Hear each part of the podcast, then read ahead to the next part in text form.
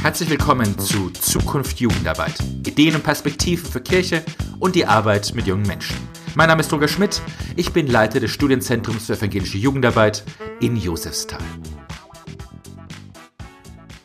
Dann ganz herzlich willkommen an ähm, Professor Dr. Gudrun Quenzel.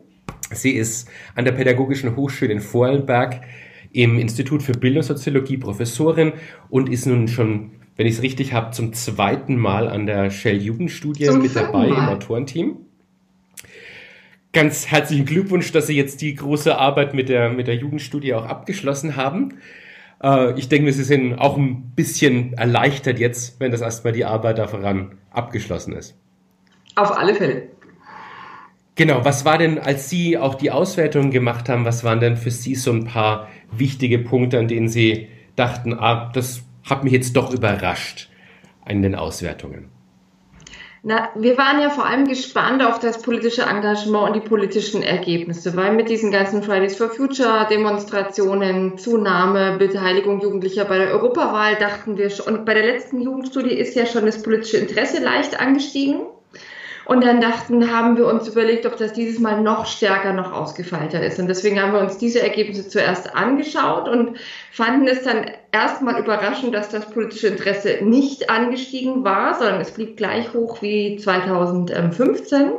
Aber wenn wir dann genauer reingeguckt haben, konnte man sehen, dass aber das, der Wert, sich zu engagieren, gestiegen war und das politische Engagement wieder in war. Also dass im Prinzip doch diese ganzen politischen Werte deutlich gestiegen sind.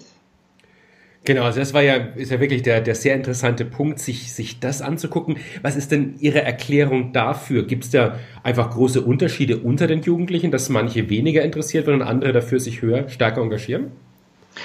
Genauso scheint es zu sein. Also es gibt immer noch einen großen Teil der Jugendlichen, ungefähr 60 Prozent, die interessieren sich schlicht nicht für Politik. Aber es gibt eben einen Teil von ungefähr 40 Prozent, genauer 42 Prozent, die interessieren sich für Politik.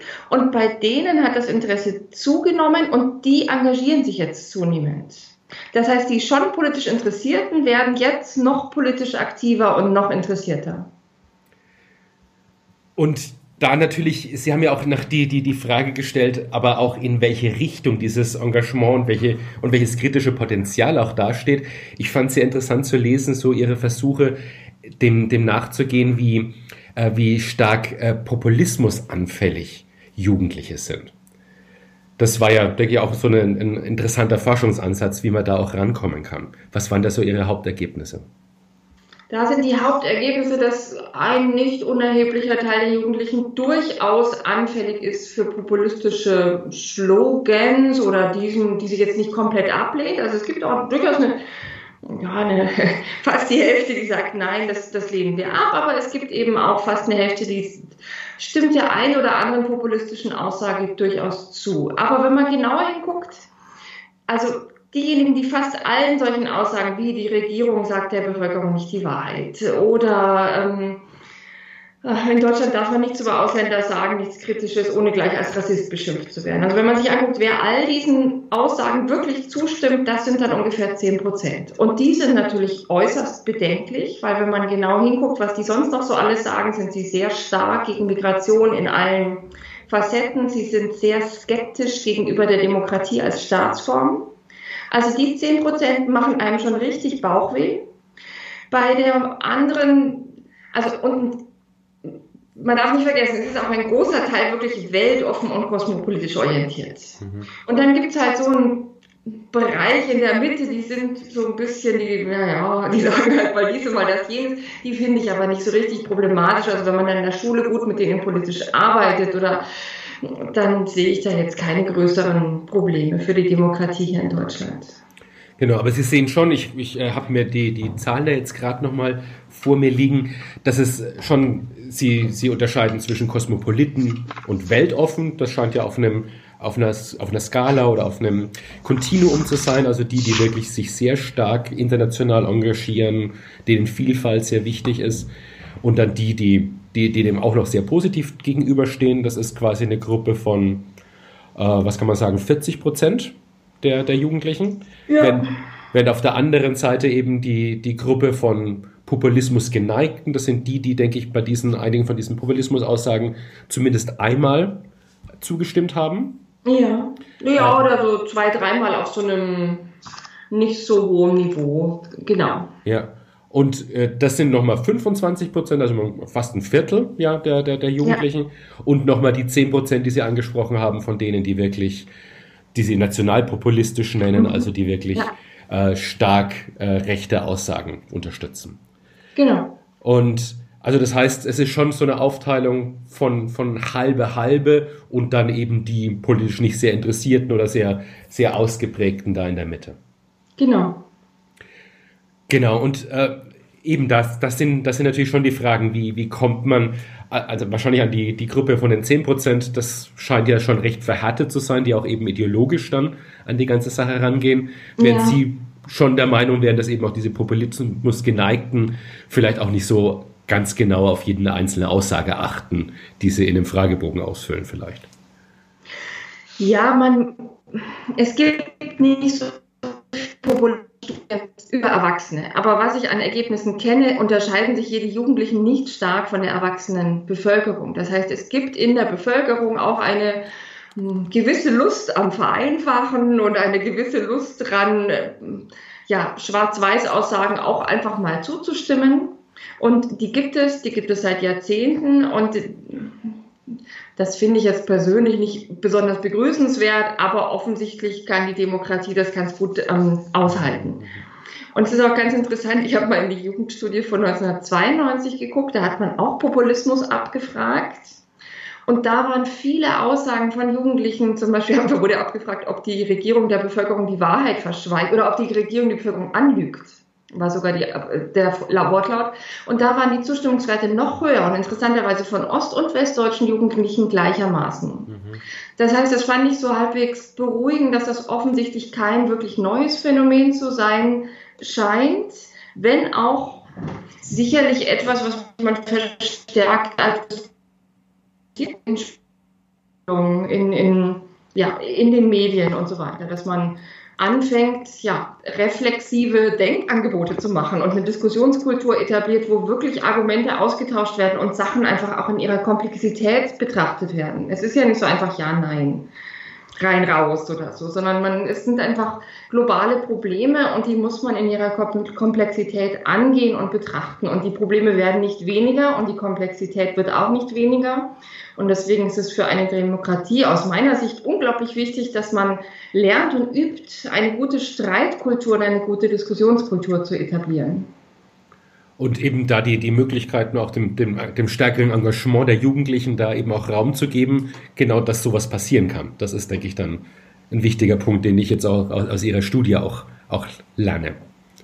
Na, unbedingt. Und in dem Moment, wo man sich anfängt zu engagieren und die Bedürfnisse zu artikulieren, dann fängt man ja an, mit anderen zu diskutieren und dann verschärfen, also dann man hat ja ein Gegenüber, der sagt, nee, so auch nicht mit dem Klimaschutz, dann fängt man an, okay, wie könnte es funktionieren? Was kann man wirklich tun? Was kann man nicht tun? Und dann hat man eigentlich genau diese Diskussionskultur.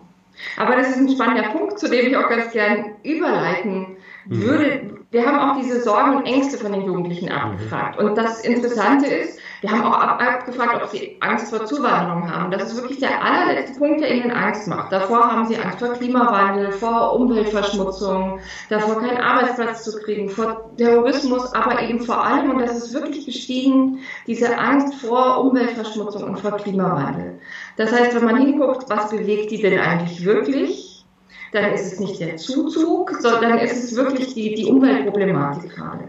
Mhm. Und hier gibt es ein großes Bedürfnis, mehr gehört zu werden, ernster genommen zu werden, ein großes Bedürfnis oder eine große Adressierung an die Erwachsenen zu handeln. Und aus meiner Sicht sollte man das sehr ernst nehmen.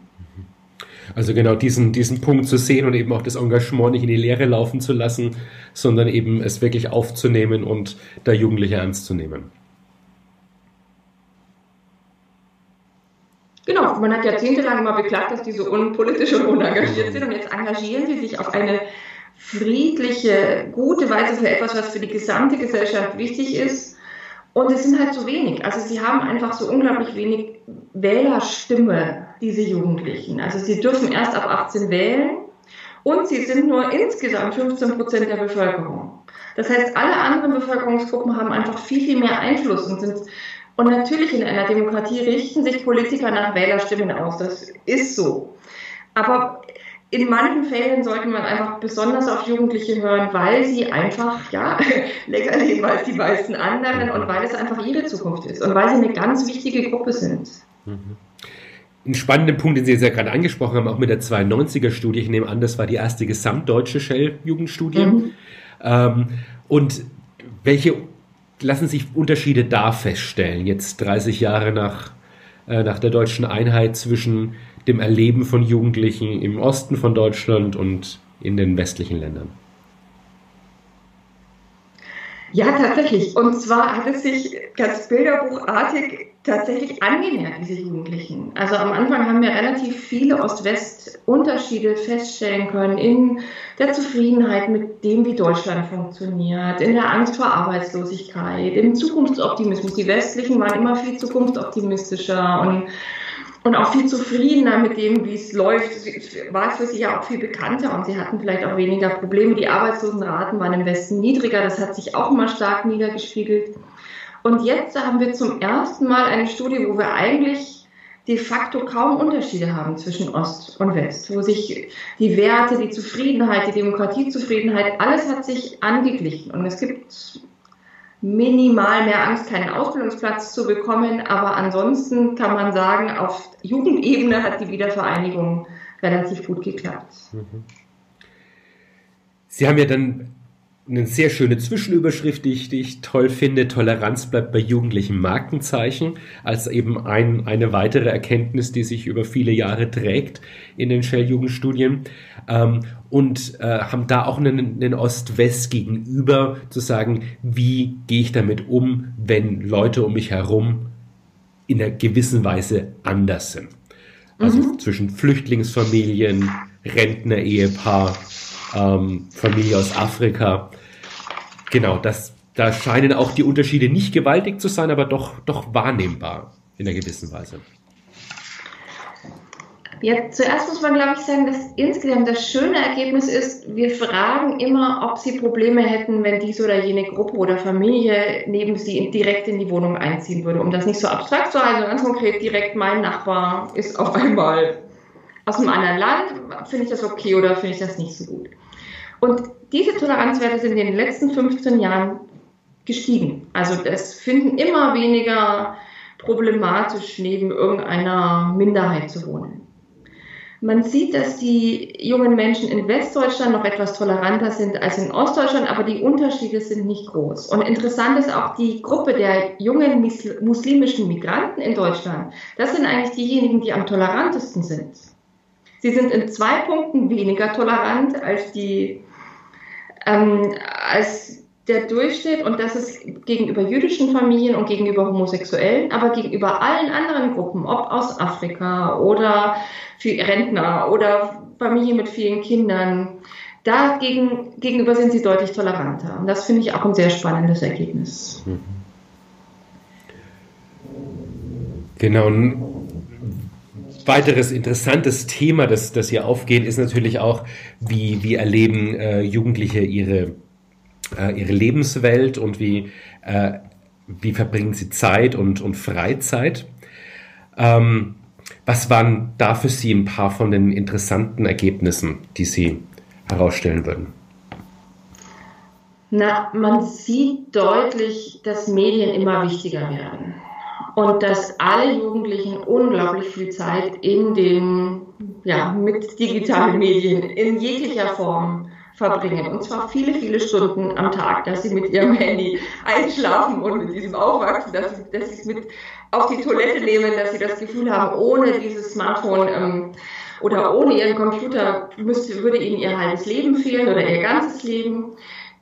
Das ist einfach ein unglaublich wichtiger Bereich der Kommunikation geworden. Aber was wir nicht sehen, sind solche Tendenzen hin zur Vereinsamung.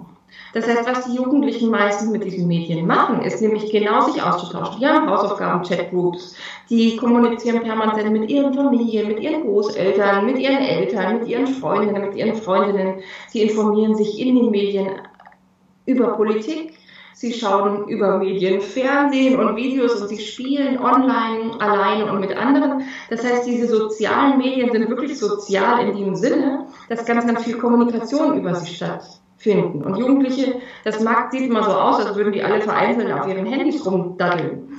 Aber eigentlich kommunizieren sie unglaublich. Nur nicht eben Mama mit dem daneben, Mama aber auch genau über Handy mit dem, der daneben sitzt. Und also das, das finde ich, find ich auch ganz deutlich. Da habe ich auch so mir ein bisschen gedacht beim, beim Lesen von den Ergebnissen, dass, dass wir da natürlich irgendwie so auch an einen, an einen Punkt der, der Analysefähigkeit kommen, der vielleicht nicht mehr ganz so eindeutig ist. Also Sie haben ja als eine, eine Dimension gesehen, wie, äh, wie lange sich die Jugendlichen oder wie lange die Jugendlichen angeben, wie lange sie am Tag im Internet sind. Ja. Ähm, und äh, da ist, und wenn sie verschiedene Gruppen bilden, hat die geringste Gruppe immer noch drei Stunden online täglich. genau, zeitlich unterscheiden die sich alle gar nicht so groß.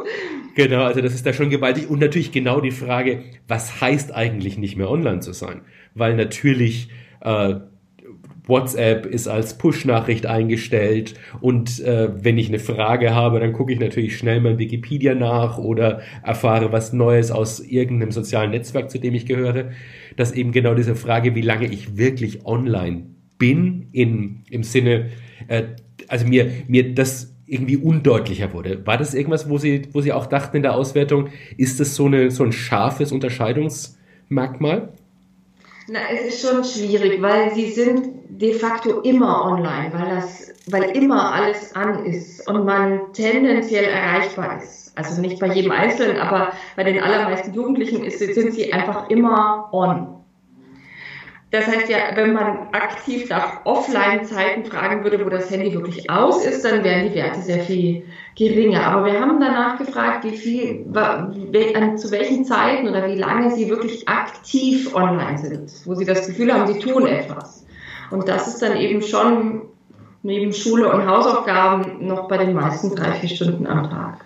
Mhm wo sie sich aktiv austauschen. Aber eben daneben hätten sie natürlich die Zeit, dass man sich immer noch in einer anderen Zeit theoretisch austauschen könnte oder erreichbar wäre. Ja, ja, genau. Viele empfinden das ja auch durchaus als Druck. Also viele sagen, dass wenn sie WhatsApp-Nachrichten bekommen, manchmal ticken sie die gar nicht offiziell an, weil dann ist sofort der Druck da, dass sie innerhalb von einer halben Stunde geantwortet haben müssen. Sonst ist irgendjemand beleidigt, weil man nicht gemocht wird oder nicht gesehen wird. Also das erleben schon viele so, aber trotzdem dieser soziale Druck ist da wird auch als Druck erlebt, aber niemand möchte deswegen auf dieses Handy wieder verzichten. Und was ganz interessant ist, wir haben ja auch danach gefragt, inwieweit sie, also es wird ja auch sehr viel, also bei Facebook und anderen Online- ja, oder, oder sozialen Medienanbietern ist ja im Prinzip der Nutzer der Kunde. Das heißt, man macht ja das Geld damit, dass Leute dieses ähm, Gerät oder dieses Programm oder diese App nutzen. Und die Jugendlichen haben da ein unglaublich kritisches Bewusstsein, dass ihre Daten verwendet werden, dass man eigentlich permanent weiß, was sie machen, dass sie kontrolliert werden, dass man sie selbst verwertet. Aber dieses doch sehr ausgeprägte kritische Bewusstsein hat absolut gar keine Handlungskonsequenz.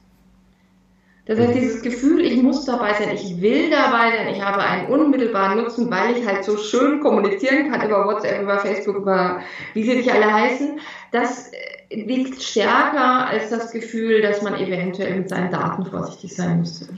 Und das ist ja letztlich auch schon eine politische Aussage, dass man sagen muss, es gibt einfach bestimmte Lebensbereiche und langsam gehört eben auch diese digitale Lebenswelt zu diesen Lebensbereichen, dem man sich eigentlich nicht mehr entziehen kann und von daher man eigentlich auch eine, eine, eine rechtliche und eine politische Regelung des Ganzen braucht und Absicherung von der Ebene, weil eben der einzelne Konsument und der einzelne Nutzer nicht in der Lage ist, diese Sicherheit selbst herzustellen. Ja, oder er müsste einfach mit so einer sozialen Explosion ein Stück weit leben können. Und das mag in gewissen Erwachsenengruppen gut gehen, weil da eben keiner viel dabei ist. Aber in Jugendgruppen, also die ja auch manchmal so ein bisschen freier zusammengewürfelt sind, also in Klassen, das sind ja nicht nur alles Freunde, aber mit denen muss man trotzdem kommunizieren.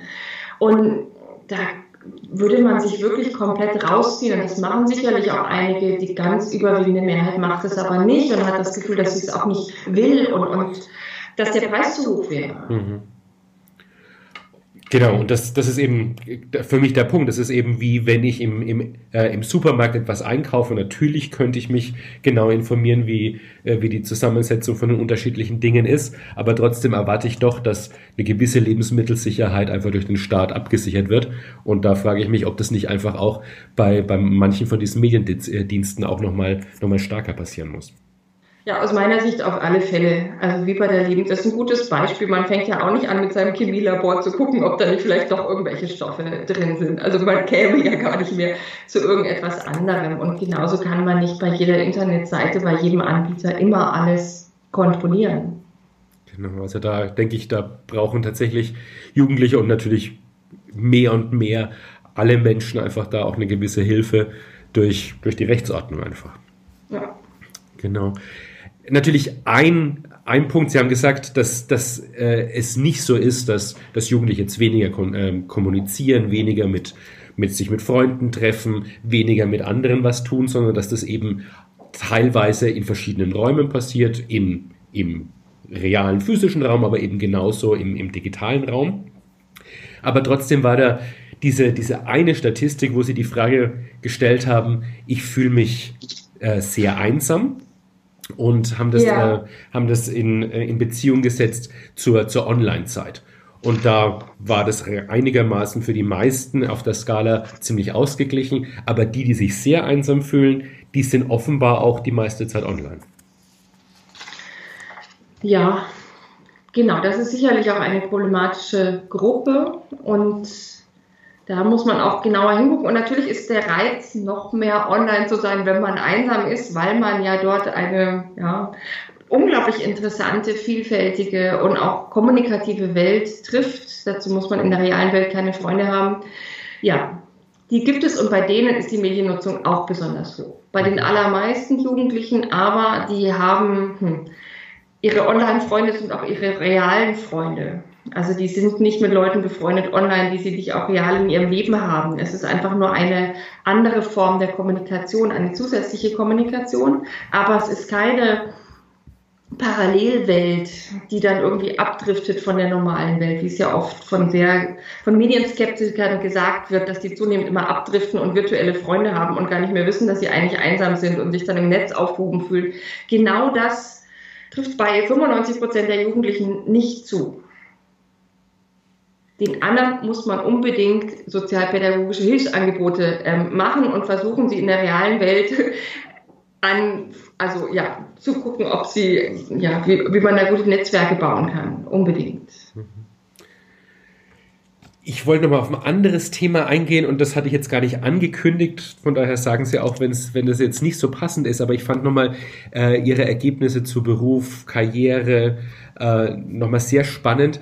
Äh, gerade auch in dazu, wo, wo, wo ja auf der einen Seite das politische Engagement zunimmt, aber jetzt in dem, im beruflichen Bereich zumindest scheinen sich ja einige, auf, äh, einige Angaben so zu ändern, dass äh, Jugendliche äh, eher in, in einem sinkenden Weise Interesse daran haben, in, ihrer, in ihrem Beruf, in ihrer beruflichen Tätigkeit etwas für die Gesellschaft zu tun.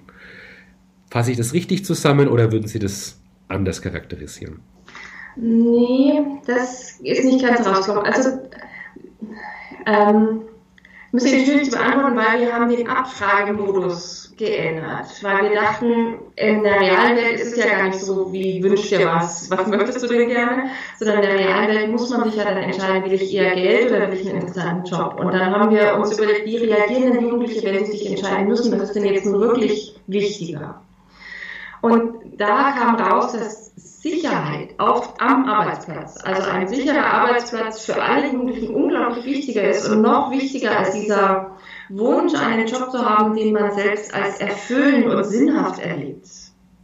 Dieser Wunsch nach einem, hm, ja, nach etwas zu tun, was man ja, sinnvoll, nicht unbedingt, ja, auch im gesellschaftlichen Leben, aber einfach auch für sich, dass man nicht nur etwas macht, um Geld zu verdienen oder um, damit man, also, sondern etwas tut, was man, ja, wo man seine Ideen einbringen kann, wo man seine Ideale einbringen kann, wo man seine Vorstellungen von richtigem Leben oder von Gesellschaft auch einbringen kann. Das ist schon den meisten Jugendlichen sehr, sehr wichtig. Aber eben als ein Aspekt neben Sicherheit, ein bisschen was verdienen ist auch gut, neben ganz wichtig, die Familie, also dass man einen Job hat, dass der sich ums Leben auch so ein bisschen rumbastelt. Also dass man Freizeit für Freizeit hat und dass man, wenn eine Familie da ist, Zeit für diese hat. Das ist den Jugendlichen eigentlich unglaublich wichtig. Also die Verbindung vom Beruf mit verschiedenen Aspekten. Und das alles ist wichtiger, als unbedingt viel zu verdienen. Mhm. Aber trotzdem, wenn man sich so die, und Sie sagen, das ist nicht ganz vergleichbar, es gibt eben hier eine, eine Grafik, die die Ergebnisse von, von 2015, 2019 vergleicht. Was wirklich zurückgegangen ist, ist oder was, was, was sich gesteigert hat, ist das Gefühl, etwas leisten zu wollen im Beruf. Mhm. Äh, da die, die Aussage der Stimmen stark ähm, fast die Hälfte in 2019 der, der Befragten zu, während eben äh, die Aussage, Möglichkeiten, etwas Nützliches für die Gesellschaft zu tun, äh, deutlich geringer ist als, als noch 2015. Aber Sie sagen, durch diese, durch diese Wertigkeiten und äh, durch die Priorisierung ist diese, diese Aussage nicht so stark oder nicht so deutlich. Ich muss einmal kurz. Ähm, genau, Seite 190, wenn Sie das gedruckte vor sich haben. Habe ich. Dann weiß ich nämlich genau, wir haben immer nämlich so viele Zahlen. Natürlich, das verstehe ich vollkommen. Und dann ähm, weiß man nicht mehr ganz genau, was man rein, ähm, also man weiß schon, was man geschrieben hat. Klar. Da meinen Sie das Gefühl, ja, genau. Also das ist ja, wenn man so durchguckt... Wobei die Möglichkeit, eigene Ideen einzubringen, doch die ist auch etwas zurückgegangen und etwas Nützliches für die Gesellschaft zu tun, ja. Doch, das ist in dem Sinne, auf der Frageebene ist es noch vergleichbar. Erst wenn wir dann diese Cluster bilden, dann ist es nicht mehr vergleichbar. Das heißt, hier haben wir auf dem, was Sie sehr wichtig finden, gibt es Rückgänge und Verschiebungen. Das stimmt, mehr zu mehr Sinn hin und, das, und zu mehr dem Gefühl, etwas zu leisten. Also irgendwie steigt dieser Ehrgeiz etwas. Und das soziale Engagement, das Nützliche für die Gesellschaft geht zurück, ja. Ist aber immer insgesamt zu dem, also wenn man nicht nur sieht, was sehr wichtig, sondern auch noch was mhm. wichtig ist, finden es immer noch die meisten Jugendlichen wichtig. Ja. Genau fiel nur auf, eben in der, wenn man, wenn man sich die Skala so anguckt, dass es da offenbar eine, eine Veränderung gibt, die eigentlich erstaunlich ist, wenn man, wenn man es mit den, mit den politischen Entwicklungen vergleicht. Das stimmt. Aber ich glaube, die Jugendlichen unterscheiden da schon zwischen Politik und Forderungen an die Politik. Mhm und zwischen dem, was ein Arbeitsplatz für sie ist. Also das ist, glaube ich, bei den meisten zwei getrennte Bereiche, genauso wie der Freizeitbereich oder der private Bereich, nicht unbedingt mit dem politischen verknüpft sind. Also es gibt jetzt nicht nur Jugendliche, die sich für Umweltschutz in ihrem Beruf engagieren wollen. Mhm. Das ist weniger. Genau. Als letztes Thema würde ich noch gerne ansprechen, was uns in der evangelischen Jugend natürlich immer schon eine Frage ist, wie halten es denn die Jugendlichen mit der, mit der Religion? Äh, sie haben da nicht viele Fragen dazu, aber doch welche, die sich jetzt ja über einen längeren Zeitraum auch, auch verfolgen lassen. Äh, welche, welche Entwicklung sehen Sie im, im Bereich von Religion? Na, eine abnehmende. Also die meisten Jugendlichen sind noch in der Kirche, sie sind getauft und formal haben sie eine Konfession, aber für ihre persönliche Lebensgestaltung hat weder die Kirche noch Gott spielt eigentlich eine wirkliche Rolle. Das heißt, es gibt immer weniger, die aktiv beten oder die wirklich die Kirche sich zugehörig fühlen. Kleine Ausnahme sind die muslimischen Jugendlichen, bei denen nimmt der Anteil oder bei denen ist der Anteil derjenigen, der wirklich, also der nicht nur getauft oder, oder zugehörig ist zum muslimischen Glauben, sondern ähm, der wirklich aktiv betet, bei denen ist er deutlich höher.